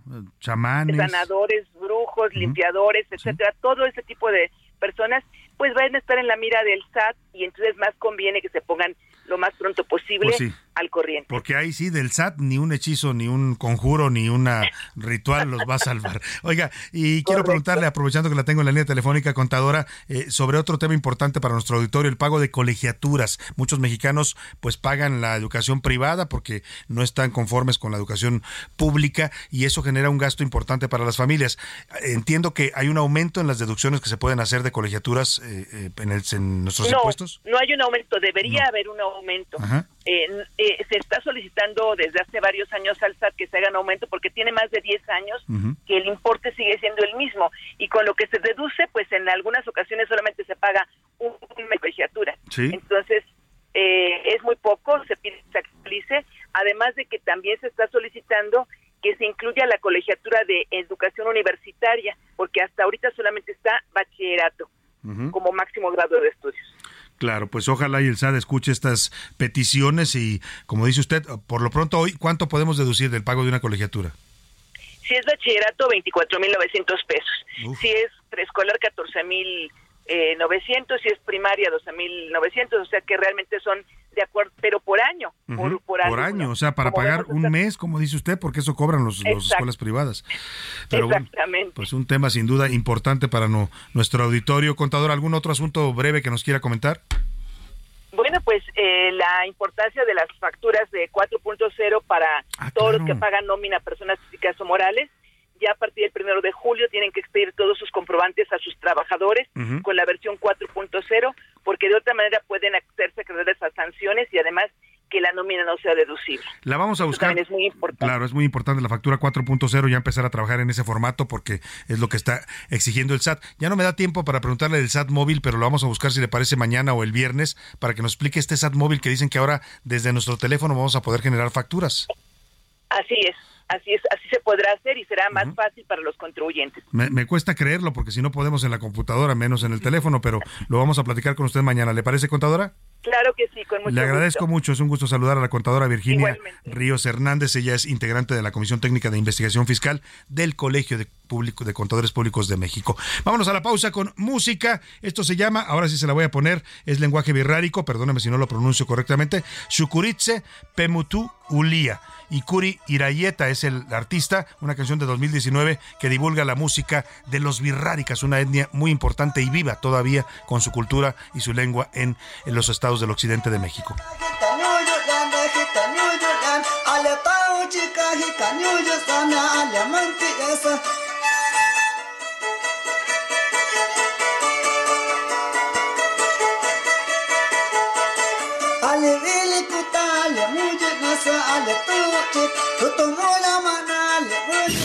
No le cambies. Estás en A la Una con Salvador García Soto.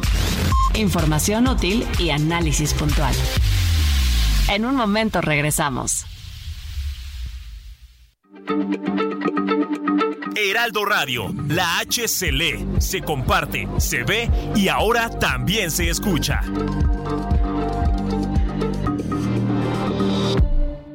En la Comer, ponte en mood naranja, ponte en modo ahorro, con toda la calcetería y ropa interior para bebés, niños, niñas y caballero al 2x1 hasta agosto 13. Si tú como yo fabricas muebles o te encuentras en la industria, te invito a visitar Tecnomueble Internacional, la feria de maquinaria, accesorios y materia prima para la industria del mueble y la madera. Recorre sus más de 13.000 metros cuadrados y encuentra a los mejores proveedores nacionales e internacionales de maquinaria, maderas, abrasivos, tableros, herrajes y mucho más. La cita es del 16 al 19 de agosto en Expo Guadalajara. Regístrate en www.tecnomueble.com.mx. Recuerda, del 16 al 19 de agosto en Expo Guadalajara. ¿Te sobró una concha? No la tires. Haz un platillo diferente y prepara una bomba. Primero, corta por la mitad la concha, úntale frijoles y quesito panela rallado. Después, lleva la bomba a hornear hasta que quede bien doradita. Por último, sírvela acompañada de un delicioso pico de gallo. Que nada.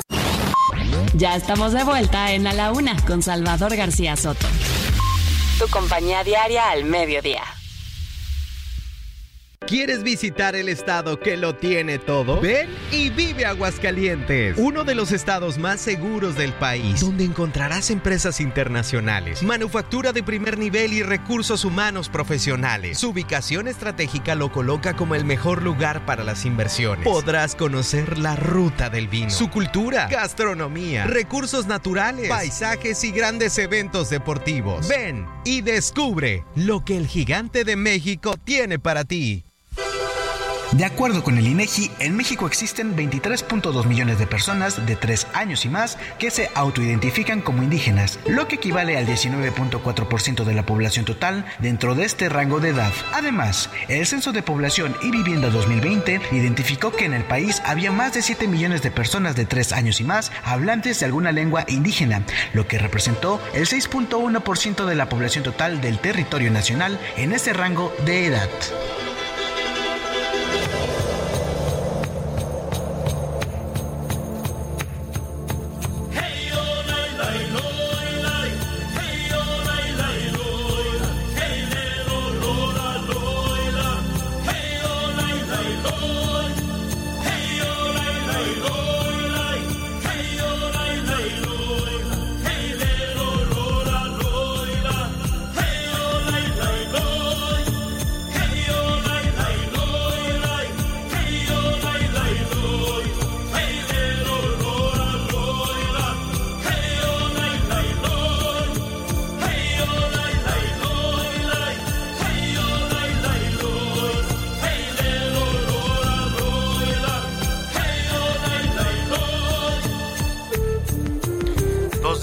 Tarde, 32 minutos. Qué maravilla de música esta que escuchamos. Se llama Lai o Lai Ale Loya.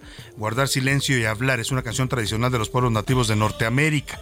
Esta canción habla sobre el poder del silencio, pues es el elemento en el que se forman todas las cosas grandes. De verdad, a veces en la vida debemos saber, saber también aprender a cómo manejar nuestro silencio. A veces es mejor guardar silencio, como dice esta canción, y después hablar escuchar también a los demás. Un poco más de la música tradicional de los pueblos nativos y originarios o indígenas de América. Estamos hoy homenajeando los de América y de todo el mundo.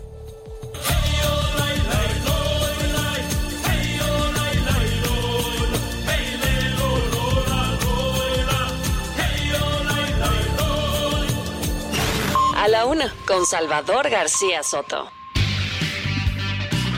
Dos de la tarde, 33 minutos. Vamos más a, más información. Se está registrando ya la votación en el Tribunal Electoral del Poder Judicial de la Federación. Han rechazado la propuesta de la ministra Yanino Talora sobre que los aspirantes del Frente Amplio por México abandonen sus cargos. Es decir, el tribunal dice que los eh, candidatos o aspirantes del Frente Amplio por México no deben renunciar a su cargo. Vamos con Misael Zavala, que se encuentra siguiendo de cerca esta sesión en el máximo tribunal electoral del país. Misael, te saludo. Buenas tardes.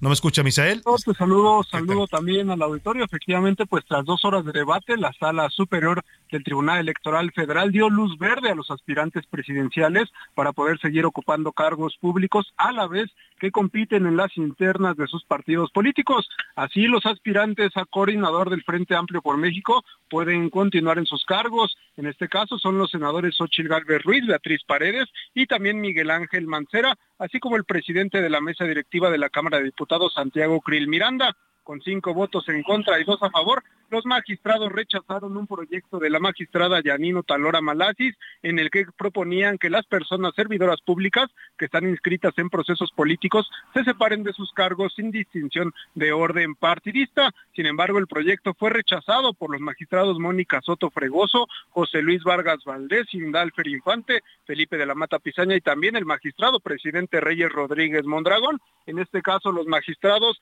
afirmaron que no hay una legalidad eh, o algún eh, pues artículo en la Constitución que impida actualmente que pues algún servidor público pueda participar en los procesos internos de los partidos políticos. En este caso, pues el magistrado Indalfer Infante afirmó que no hay una justificación legal para ordenar la separación de los cargos públicos, aclaró que fueron los propios partidos políticos los que regularon la separación. En el caso de Morena, pues sí aceptó en estas reglas internas que todos los aspirantes deberían separarse, pero en el caso del Frente Amplio Claro. por México, conformado por PAN, PRI y PRD, no lo hicieron, pero esto no es una ilegalidad y continuarán ya Bueno. en sus cargos públicos. Pues difer- diferente criterio, Misael. La verdad es que los de Morena hay que reconocer que no renunciaron porque se los haya ordenado el tribunal, sino porque ellos lo decidieron en su proceso interno.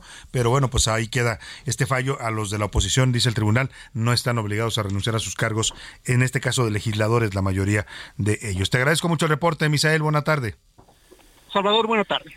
Oye, vamos a hablar con el gobernador de Tamaulipas, Américo Villarreal. Eh, lo entrevisté en esta cabina y esta es la entrevista que platicamos con él sobre cuál es la situación de Tamaulipas. Habla de un estado que sí tiene problemas, lo reconoce, pero también se queja el gobernador y tiene razón de que se le estigmatiza, ¿no? Como a Sinaloa, mucha gente habla de Tamaulipas y piensa que solo es narco.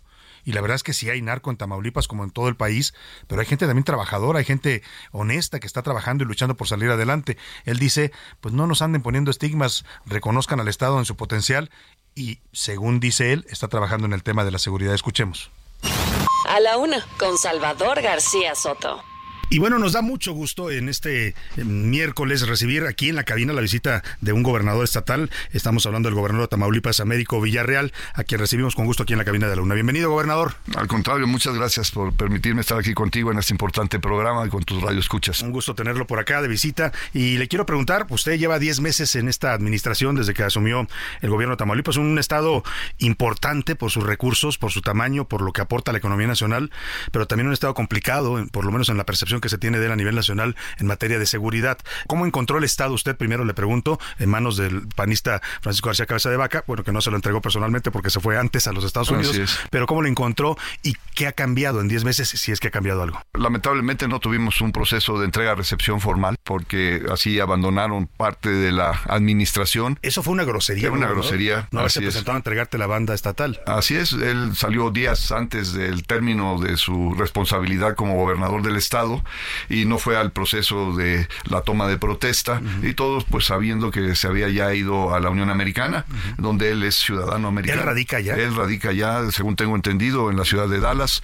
Y bueno, en esas circunstancias, al recibir nosotros esta administración, tuvimos que hacer un gran esfuerzo el gabinete para ver el estado que guardaba todas las instituciones, las secretarías, los compromisos y en donde se había este, quedado su gestión. Lamentablemente encontramos un estado desatendido, igual que su gente, pero con muchas circunstancias de pérdida de operación de varias de las áreas sustantivas de las instituciones en el ámbito hospitalario, educativo, de seguridad, por ejemplo, en este caso, de si bien en papel existían 1040 patrullas, solamente estaban en operación y medianamente operando 40% de este parque vehicular, 40%. de este parque vehicular que hemos ido teniendo que ver de acuerdo a los esfuerzos y organización presupuestal ir resarciendo la presencia de la Guardia Estatal ahora para dar mayor seguridad y certidumbre a nuestra población. Y en ese sentido es como encontramos los ámbitos de la administración. Y también en el ámbito de la seguridad falta de atención por parte del Estado. Hoy eh, acudimos regularmente diariamente a las mesas de seguridad y construcción de la paz. Estamos en contacto con todas las fuerzas y organizaciones que ahí se reúnen. Y creo que vamos este caminando en el rumbo correcto falta por hacer, pero de acuerdo a los indicadores que son los que nos guían del Secretariado Ejecutivo, pues Tamaulipas mes por mes se encuentra entre el doceavo y el décimo lugar con menos delitos de alto impacto en México. Ahora, gobernador, te escucho esto que tú me dices que encontraste, choca con lo que estoy escuchando de una campaña que ya es campaña la que trae para la presidencia de la República en redes sociales, en medios, lo que dice el exgobernador Cabeza de Vaca, porque él presume que dejó un Estado, bueno, al 100% funcionando, que la seguridad llegó a niveles históricos, que dejó mucha inversión extranjera. ¿Ante qué estamos? Porque tú me dices una realidad que tú encontraste y otras realidades muy distintas de la que habla él. Pues mira, este, yo no quiero hablar más que eh, de la realidad que nosotros percibimos y, y vimos en este sentido y pues decirte que eh, si bien es una circunstancia de una administración pública, tú dime qué tan buen administrador se puede tener si se incrementó eh, la deuda del Estado a 16 mil millones de pesos, si hubo observaciones por parte de la Auditoría Superior de la Federación por por 15 mil millones de pesos y hay reintegros a la federación por subejercicio por 5 mil millones de pesos en esa administración. Entonces, ¿qué, ¿Qué calidad de, de- de- si tu función como gobernador es el poder ejecutivo y la administración de los recursos del Estado, pues nada más hablando de esas posiciones, pues que administraste. Y una de las situaciones que también comentábamos y que es sujeto a que ustedes también lo vean y lo analicen, en el sentido de decir, ¿qué dejó? ¿Con qué me fui? Y decir, a veces en las mismas encuestas que se hacen, decir, a ver, ¿cuál es la obra de infraestructura que marcó a la administración del anterior gobernador? No hay una orden de infraestructura que te, importante. ¿Y cuál es la programa de acción social que dejó la anterior administración? No hay memoria de que digas tú, esta administración dejó una huella en una obra de infraestructura que significó eh, oportunidad de desarrollo y crecimiento para la entidad o programas sociales y de bienestar que implicaron una mejoría de calidad de vida de la población. No hay nada de eso. un antecedente. Si lo preguntas en sentido a la administración federal, la gente te responde, ah, pues está la refinería, el aeropuerto, el tren y los programas inmensos de bienestar social. En Tamaulipas no hay un precedente que la gente guarde memoria de la administración anterior en esos campos. Entonces, ante esta evidencia de estas circunstancias de endeudamiento, de señalamiento de la Auditoría Superior de la Federación, de subejercicios y no tener esa percepción social, pues yo creo que la gente podrá ponderar. Claro, eh, la gente tendrá que sacar conclusiones y distinguir entre propaganda y realidad. Pero bueno, eh, en este arranque de administración hemos visto eh, en varias ocasiones al presidente que va a visitar el Estado. Ha habido incluso declaraciones desde acá, desde la mañanera, defendiéndolo a usted porque dice que es objeto de una campaña de ataques y, de desprestigio por los pues, por sectores que están en contra pues de su proyecto. ¿Hay cercanía en ese sentido? ¿Hay acompañamiento de la Federación en este proceso de arranque en Tamaulipas? Definitivamente estamos este, muy agradecidos en esta oportunidad de conjuntar los esfuerzos federales con los esfuerzos estatales. Eh, es un honor tener esa disposición del señor presidente al Estado y en su momento a mi persona y que efectivamente hemos sido privilegiados con el número de visitas con las que nos ha distinguido. Ha ido seis veces a nuestra entidad y en todas de ellas a buscar y eh, ver oportunidades de entregar avances y eh, apoyos para el desarrollo de Tamaulipas. Eh, yo te diré que dentro de los programas de bienestar que están implicados en el Estado, más las obras de infraestructura que se están haciendo en la frontera, en nuestras costas, estamos hablando de que tengamos a lo mejor una derrama económica de cercana a los 30 mil millones de pesos en Tamaulipas a través de este apoyo que sentimos que de la federación. Y si a eso se suma, gobernador, estamos ante una oportunidad histórica para México, para como país y para el- todos los estados de la República, sobre todo los que están en la frontera con Estados Unidos. Eh, Tamaulipas tiene las aduanas más importantes por donde atraviesa más del 50% del comercio nacional. Y yo le quiero preguntar, ¿qué están haciendo? ¿Se puede aprovechar esta oportunidad para Tamaulipas, para el país, o se nos va a ir si no la aprovechamos? Efectivamente, tenemos que ponernos la pila. Yo creo que es un momento coyuntural eh, que no podemos esperar que se va a mantener al infinito Sí, que va a ser y que ahí nos podemos aguantar, ¿no? Es aprovechar estos momentos y creo que se están haciendo las adecuaciones correspondientes. Una de estas inversiones que mencionábamos por más de 10 mil millones de pesos de la Federación es para la modernización y adecuación de las aduanas en Tamaulipas y de los 18 puentes fronterizos que tiene Tamaulipas para agilizar este tránsito este comercial y favorecer este momento del nearshoring, que también hay muchas empresas internacionales de la Unión Europea. Recientemente tuvimos la visita de 16 embajadores de la Unión Europea a Tamaulipas, mostrando las bondades que tiene nuestra entidad en sus costas, en su frontera, en su mano de obra, en su capacidad de contar con agua, con energía, con ferrocarriles y, con- y- y puertos de altura y que también nos están ayudando a desarrollar un tercer puerto de altura que va a ser muy importante en la relación de eh, región con ¿Dónde los Estados Unidos. Eh, es el puerto de Matamoros, el puerto del norte. ¿Lo van a hacer puerto a gran escala? Así es, ¿verdad? Y yo creo que con ello, viendo a futuro, así como hoy Tamaulipas es la principal frontera terrestre de México con Estados Unidos, con este tercer puerto sería también la principal frontera marítima, Marítima, de para México intercambio comercial. eh, para el intercambio comercial, dado que toda la población o la, el 70% de la población americana está sobre la costa atlántica. ¿verdad? Ahora, para que todo esto se haga realidad, y yo deseo que así lo sea por el bien de, de los tamaulipecos, tiene que haber seguridad. Y esa es la parte que más se ha cuestionado en estos 10 meses de su gobierno. ¿Qué tanto está atendiéndose el problema, sobre todo en la zona fronteriza, que es la más conflictiva, pues sabemos por la presencia de grupos criminales? ¿Qué se está haciendo para pues que este tema de la seguridad no sea un obstáculo para, para el desarrollo de Tamaulipas? Sí, muchas gracias por esa pregunta y, y lo hemos comentado y con los compañeros de, de la prensa, es que analicemos eh, en la dimensión justa y que nos ayude ayuden a quitar esa estigma que a lo mejor nos ha marcado a Tamaulipas como un estado con altos niveles de inseguridad. Hay gente que, burdamente dice Mataulipas, ¿no? Así es. Ofenden pues al Estado.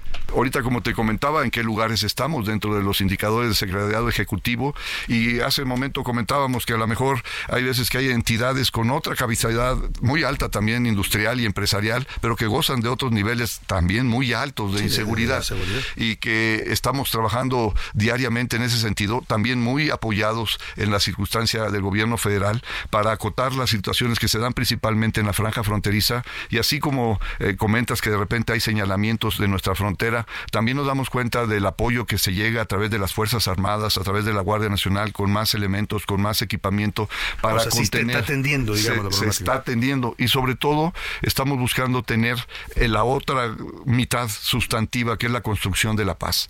Y eso está en la reconstrucción del tejido social, en llevar los programas de bienestar a la gente, en mejorar sus percepciones, el tener mejores salarios, sobre todo en esa franja fronteriza donde han crecido más del 280% de los salarios que antes percibían los trabajadores y que se cumplan con las prestaciones a las que tienen eh, derecho. Y en ese sentido poder ir reconstruyendo una sociedad y decimos que somos una sociedad que debemos de tener una democracia participativa, ahora más en estos momentos que vamos a emplear como país a hacer esta gran elección del 2024, pero también una sociedad colaborativa para solucionar sus problemas. Le pregunto finalmente, gobernador, ayer la Suprema Corte de Justicia de la Nación valida o, rechaza esta reforma de inconstitucionalidad, esta acción de inconstitucionalidad que Morena pedía anular, una reforma que se hizo antes de terminar el sexenio de su antecesor, Cabeza de Vaca, a la Constitución de Tamaulipas para que el fiscal sea inamovible, que no pueda usted, eh, el, ni siquiera el gobernador, solicitar su remoción o hacerlo solamente con las tres cuartas partes del Congreso, es lo que dice el criterio que valida la Corte.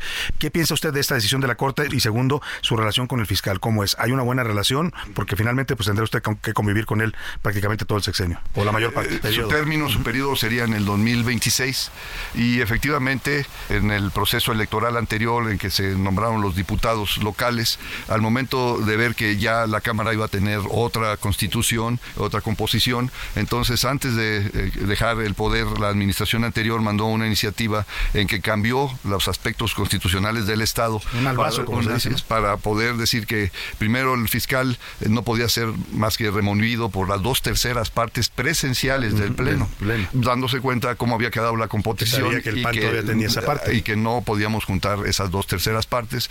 Y no solo eso, sino también que dio la oportunidad de la reelección o el, mantenimiento del fiscal que estaba por terminar el ah, periodo y le autorizó que se le ampliara. O sea, fíjese lo que tanto se cuestionó que el presidente de la Corte y que se hizo un escándalo nacional. Así es. Allá se realizó en Tamaulipas. Así un es. regalazo para el fiscal. Así es, se, autorizó la ampliación de mandato por un periodo adicional.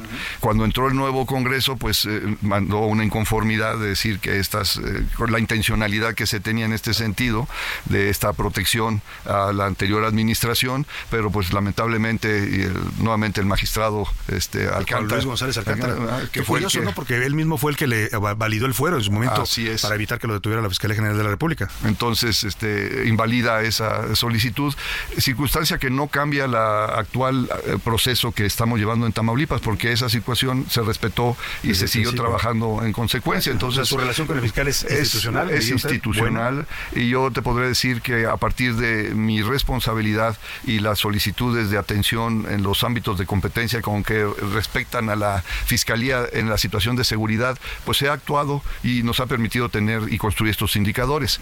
También no podemos faltar a la verdad y decir que hay varias carpetas que se mandaron eh, ya en esta administración haciendo señalamientos de desviaciones de la, administración en estos procesos administrativos y pues que no han tenido el proceso. No la misma rapidez. Así es. Ahora, ayer hay una declaración del, alcalde de, Reynosa que me gustaría que usted respondiera porque es importante, ¿no? Lo que se menciona en ese caso tiene que ver con esto del fiscal y con su lealtad a, cabeza de vaca. Habla el alcalde que le dictaron una orden de aprehensión injusta, dice él, y que eh, se trata de una venganza porque no le quiso dar carta de residencia en Reynosa a cabeza de vaca. El asunto es que le quiero preguntar, ¿sigue mandando cabeza de vaca por lo menos en la fiscalía o, o ahí manda el gobernador Américo Villarreal? Yo creo que en lo que va de esta circunstancia y compromisos de la administración hemos tenido un trato respetuoso de cumplimiento de nuestro deber y nuestras acciones en el servicio en el ámbito de seguridad a la población y que seguimos eh, presionando en la circunstancia que se deben de atender las demandas que se han hecho de señalamientos de la administración anterior.